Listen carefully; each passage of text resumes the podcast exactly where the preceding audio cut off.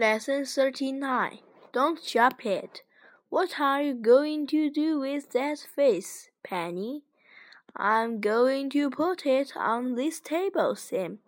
Don't do that. Give it to me. What are you going to do with it? I'm going to put it here, in front of the window. Be careful. Don't drop it. Don't drop. Put it there, Sam. Put it here, on this shelf. There we are. It's a lovely vase. Those flowers are lovely too.